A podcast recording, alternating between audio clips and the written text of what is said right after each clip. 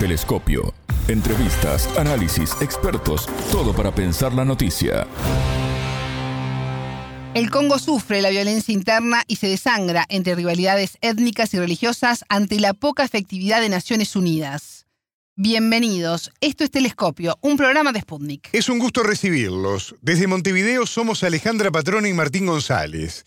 Y junto al historiador africanista Omar Freya de Argentina y el docente mexicano Carlos Luján Almada, analista internacional especializado en África, analizaremos esta situación. En Telescopio te acercamos a los hechos más allá de las noticias.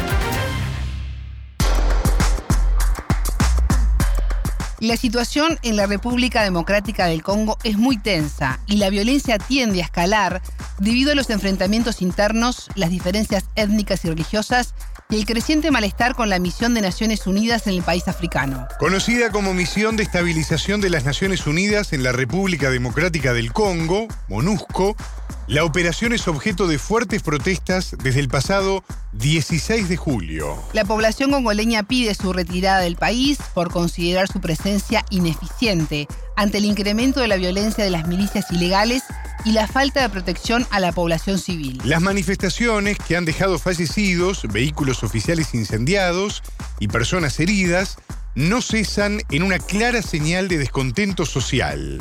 A los efectos de la pandemia, el Congo agrega el impacto de la crisis internacional marcada por la inflación, el alto costo de los combustibles y los alimentos. Este lunes 7, 150 personas debieron ser evacuadas de la localidad de Kinwanja por el ataque a la zona del grupo rebelde conocido como Movimiento 23 de Marzo.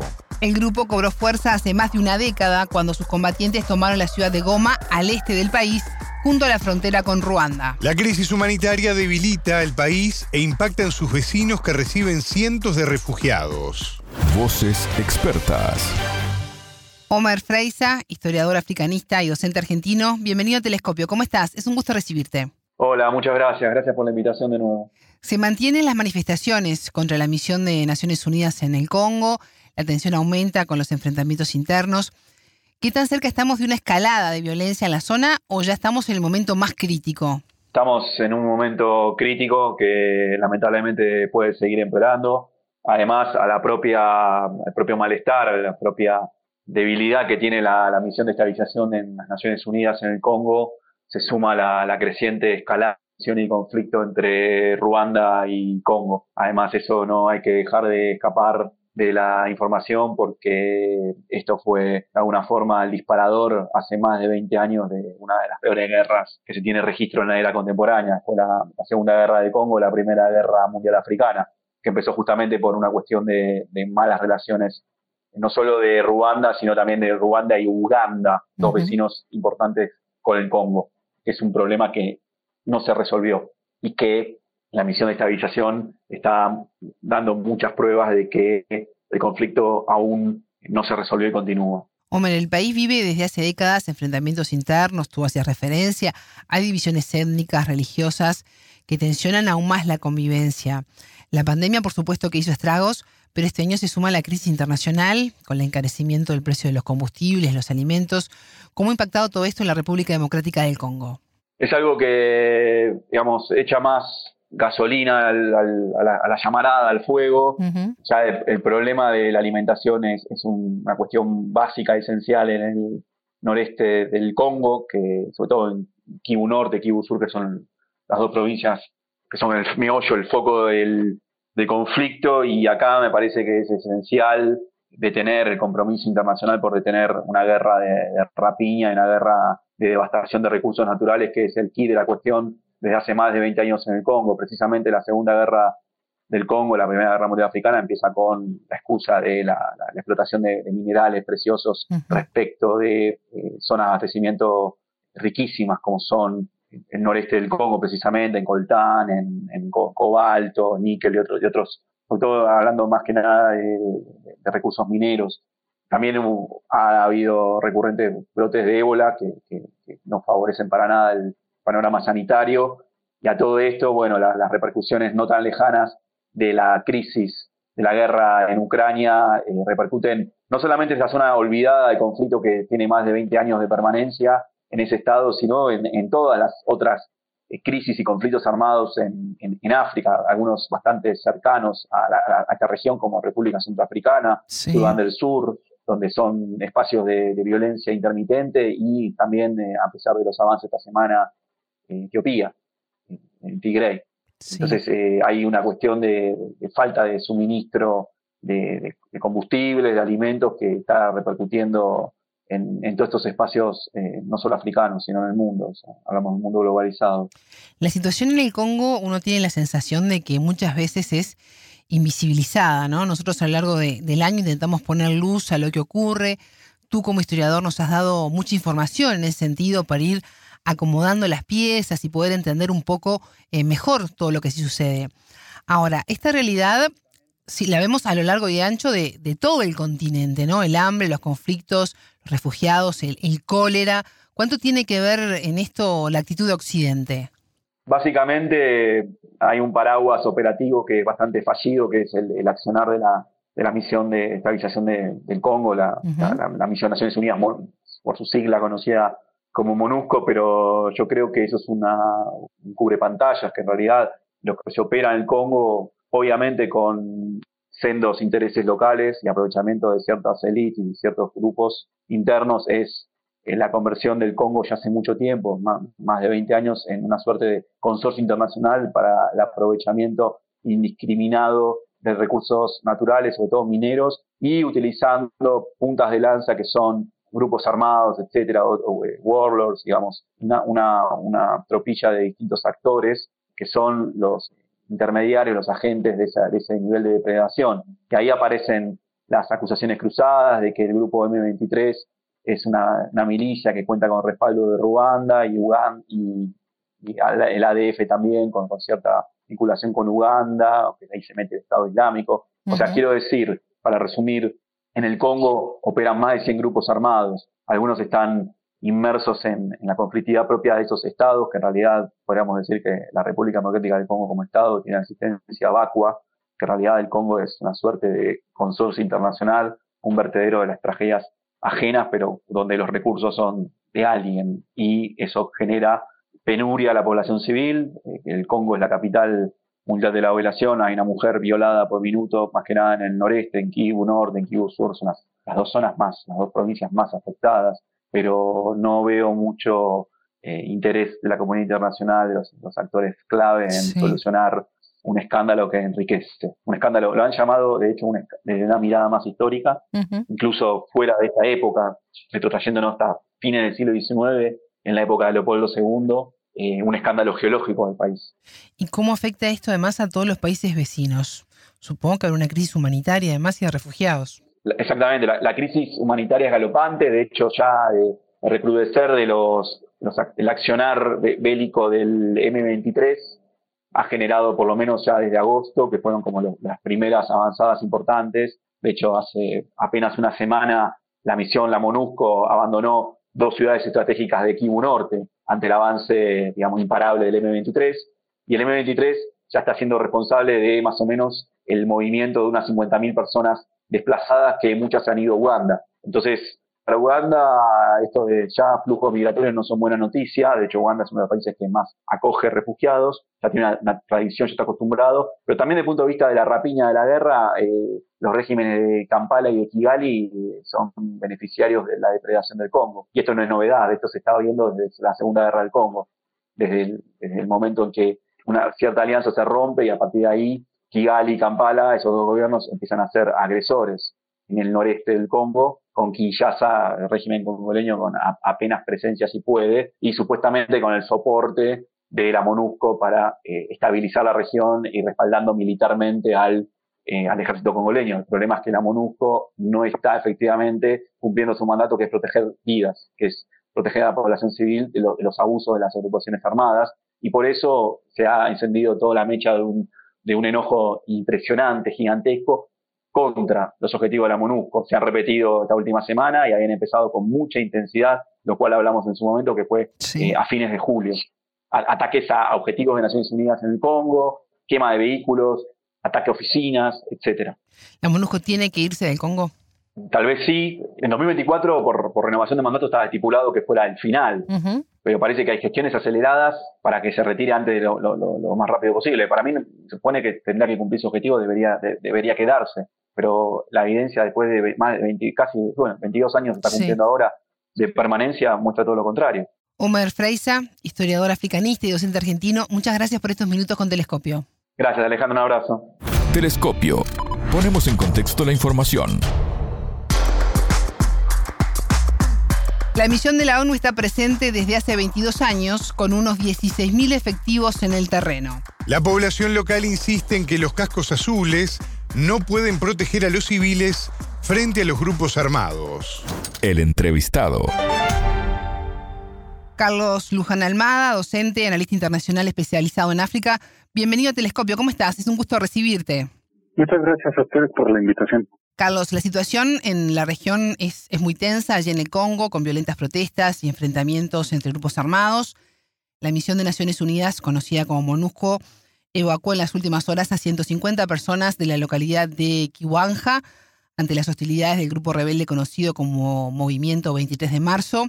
Eh, ¿Cómo está impactando en el país estos enfrentamientos? Pues mire, este conflicto que viene en el, en el este del Congo eh, ya es un conflicto ya muy, muy añejo, ya tiene 25 años.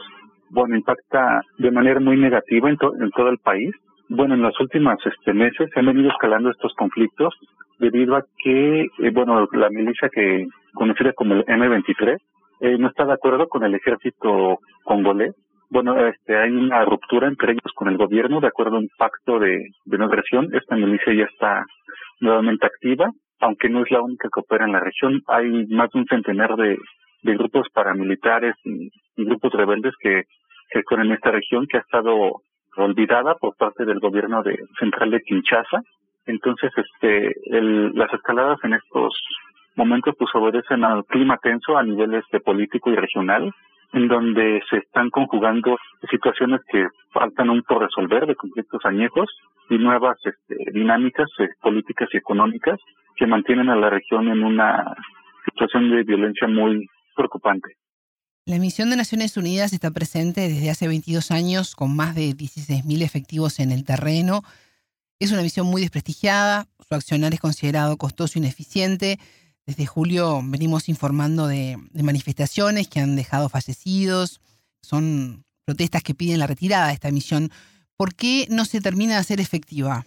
porque eh, esta, bueno, las misiones de Naciones Unidas han han fallado, yo a mí me parece porque no han escuchado a la gente que está viviendo el conflicto. Este, muchas de estas eh, misiones se organizan de modo este, muy protocolario, muy muy a, los usos y costumbres de, de Occidente, en donde envían este, tropas eh, para pacificar, para eh, ayudar a los gobiernos, pero no conocen realmente el fondo de los conflictos.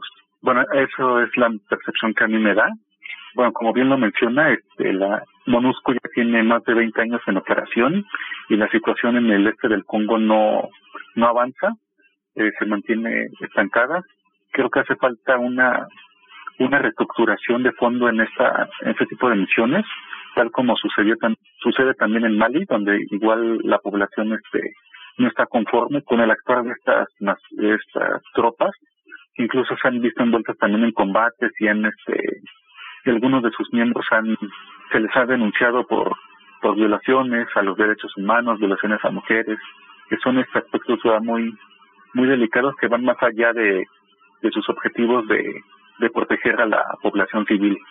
Me parece que, bueno, está este tipo de, de misiones ya este hay que hay que repensar eh, cómo cómo se pueden este, adecuar de, a las especificidades de los pueblos africanos, en este caso del, del este del Congo, porque la población civil, este, bueno, en las provincias de, sobre todo de Kivu y de Ituri, eh, la población civil ya está muy, muy molesta con, con los elementos, incluso han, eh, me parece que la semana pasada incendiaron un, un camión, un tanque de, de la MONUSCO, en donde, bueno, se, eh, bueno, los, este, la población civil sospechaba que, que había armas. Entonces, ya la población civil ya no confía en, en los elementos de la MONUSCO. Entonces, es, es preocupante. Creo que desde el Consejo de Seguridad de la ONU tiene que haber una respuesta rápida y eficaz hacia, hacia esto.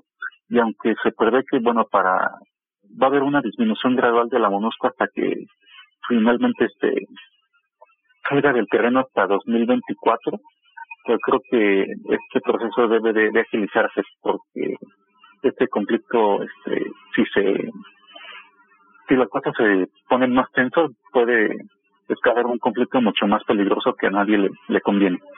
¿La misión de Naciones Unidas ha traído más problemas al Congo que soluciones para el país? Eso es de parte de, de los actores que sí este ha traído este bueno ha hecho más complejo una solución al conflicto porque hay muchos actores este, regionales locales eh, y nacionales están en, en pugna constantemente hay una atomización de de los actores que participan en este conflicto y, y la MONUSCO no ha es este ha sido incapaz de de resolver esas diferencias y por el contrario se ha vuelto un actor más que ha este que ha obstaculizado la una solución pacífica hacia este en esta región. Y con el correr del tiempo, cuando empiece a, a cristalizarse una disminución de la presencia de la MONUSCO en, en el Congo, eh, ¿cómo se protegerá a la población? Mira, eh, actualmente se están organizando muchos grupos de, de autodefensa, pero este, esta solución, este, bueno, no es este la más adecuada a nivel institucional. Me parece que en este sentido, este, el gobierno central de Kinshasa debe de, hacer una reforma institucional muy profunda. Sin embargo, este, bueno, parte del conflicto precisamente es que estas regiones del este se encuentran muy, muy alejadas de la capital. Entonces hace falta una descentralización de las políticas públicas, no solamente a nivel, bueno, en todos los niveles, a nivel este, social, político y económico. Entonces, este, me parece que, que una solución a nivel nacional debe pasar por ahí. Y este, y a nivel este, internacional creo que hay este, tienen que sentarse a la mesa este, actores este, a nivel regional, continental, incluso la, la ONU para evaluar si es este si es viable la implementación de otra misión o replantear este los objetivos de la MONUSCO que actualmente, como opera actualmente, ya es insostenible su, su labor y su misión. Carlos, Ruanda acusa a Congo de refugiar a miembros de la etnia Hutu responsables del genocidio de 1994, mientras que los congoleños culpan a los ruandeses de robarles el oro para venderlo a compradores chinos, turcos y árabes. Es un enfrentamiento sin fin que lleva décadas. ¿Cómo se acercan las posiciones con tanta tirandez en las relaciones? Pues mire, hay mucha desconfianza entre, sobre todo entre el gobierno de, de Ruanda y el de la República Democrática de, del Congo, precisamente por este, por estas eh, heridas que, que dejó el genocidio. Sí. Mira, pues creo que una parte de la solución es eh, el conflicto es a nivel, sería a nivel regional. En los últimos días este, se, han, se han reunido diplomáticos ruandeses y congoleños, precisamente en Luanda, para solucionar este este conflicto, pero este, las declaraciones del presidente Chisekedi en torno a que la juventud se se una al ejército son declaraciones que no ayudan que y por el contrario generan más violencia. me parece que este tiene que haber una pláticas a nivel diplomático y, y político muy importantes para despejar este la confianza, eh, bueno, para para generar un clima de mayor confianza, pero creo que se hace hace muchísima voluntad política, bueno, para que todos los actores que están involucrados eh, puedan llegar a acuerdos para este, evitar este, mayor tensión. Pues yo creo que también este, en este sentido parte de la solución también sería este también este gestionar un poco este la el asunto de los refugiados. Bueno, este, recordemos que ciudades como como Goma, como Bukavu han cuadruplicado su población en los últimos 25 años. La mayoría de ellos son este, población randesa que huía del genocidio. Entonces esto, este tipo de cuestiones hay que tomarle, tomar mucho en cuenta lo, la opinión de la población local que ya tiene una, una vida completamente distinta en estas ciudades, pero que mantiene lazos con sus familiares en Burundi, en Ruanda, en Uganda. Entonces eh, creo que hay este, sobre todo estos tres países junto con el Congo son los principales eh, actores que deben de, intervenir para que este para generar este procesos de, diálogo y de reconciliación entre ellos y ya no y se eviten todo este tipo de, de tensiones. Carlos, tú mencionabas al principio de la, de la entrevista cómo ve el gobierno a su pueblo, ¿no? Cómo hay parte de la población que no es observada, que no es escuchada. ¿Cómo está afectando toda esta situación la estabilidad política del país? eh, la República Democrática del Congo tiene, tiene un largo historial de, de violencias y de conflictos. Creo que este, este conflicto es una consecuencia de lo que no se ha hecho en el pasado. O sea, este, han este, habido acuerdos y soluciones que son que han sido incompletas, no se ha tomado en cuenta los intereses de la población local. Y también este, recordemos que hay muchos también intereses económicos en juego. Precisamente el este del Congo este es uno de los de los lugares donde más reservas de minerales hay. Eh, bueno, tiene reservas de, de oro, de diamantes, sobre todo de coltán y de cobalto. Sí. Entonces, este, y bueno, ya están, eh, bueno, están perfectamente documentados los abusos a, en las minas de la extracción de este tipo de materiales y de los cuales muchas empresas se ven beneficiadas por el contrabando. Entonces, este, creo que yo, bueno, como parte de la solución, este, lo dividiría en tres frentes. Uno, que sería del Congo, que requiere una reforma de fondo en sus instituciones en cuanto al Estado, al funcionamiento de la economía. Otro a nivel regional, sobre todo, este, creo que la comunidad económica oriental tiene que tener un peso más político más determinante en cuanto a la realización de acuerdos. Sí. Y otro sería a nivel internacional, porque eh, si un conflicto a mayor escala está en esta región, podría impactar de manera negativa en, el, en los mercados financieros internacionales. Recordemos que bueno la guerra en Ucrania y los efectos de la pandemia han este, desatado una mayores este, tasas de inflación a nivel mundial. Entonces, si un conflicto de este tipo estalla en el este del Congo, puede tener un efecto aún más catastrófico en, en todo el mundo, porque bueno habría este más escasez de, minerales y las empresas eh, tecnológicas, sobre todo, tendrían este problemas en la en la producción de sus de sus productos. Entonces, este creo que y bueno da este, lo más preocupante es que bueno este conflicto no no todavía no no acapara los reflectores eh, eh, a nivel internacional en cuanto a noticieros. Entonces, creo que es importante que, a nivel este, internacional y regional puedan tenga mayor atención a este conflicto para evitar un, un conflicto aún más armado, más, más intenso.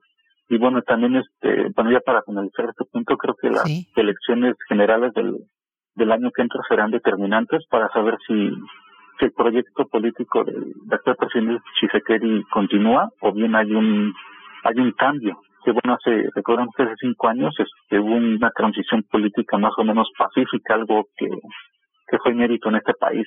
Entonces creo que, creo que se puede todavía alcanzar todavía una, puede alcanzar cambios, creo que ya está demostrado que sí es posible un cambio pacífico en la República Democrática del Congo y que este sea eh, benéfico para la población civil. Carlos Luján Almada, docente, analista internacional especializado en África. Muchas gracias por estos minutos con Telescopio. Gracias a ustedes. Hasta aquí Telescopio. Pueden escucharnos por sputniknews.lat. Ya lo saben, la frase del día la escucharon en Telescopio. Todas las caras de la noticia en Telescopio. Básicamente, hay un paraguas operativo que es bastante fallido, que es el, accionar de la, de la misión de estabilización del Congo, la, la, misión Naciones Unidas, por su sigla conocida como MONUSCO, pero yo creo que eso es una, un, cubre pantallas, que en realidad lo que se opera en el Congo, obviamente con eh, sendos intereses locales y aprovechamiento de ciertas élites y ciertos grupos internos, es la conversión del Congo ya hace mucho tiempo, más, de 20 años, en una suerte de consorcio internacional para el aprovechamiento indiscriminado de recursos naturales, sobre todo mineros, y utilizando puntas de lanza que son grupos armados, etcétera, o, eh, warlords, digamos, una, una, tropilla de distintos actores eh, que son los intermediarios, los agentes de, ese nivel de depredación. Telescopio, un espacio para entender lo que sucede en el mundo.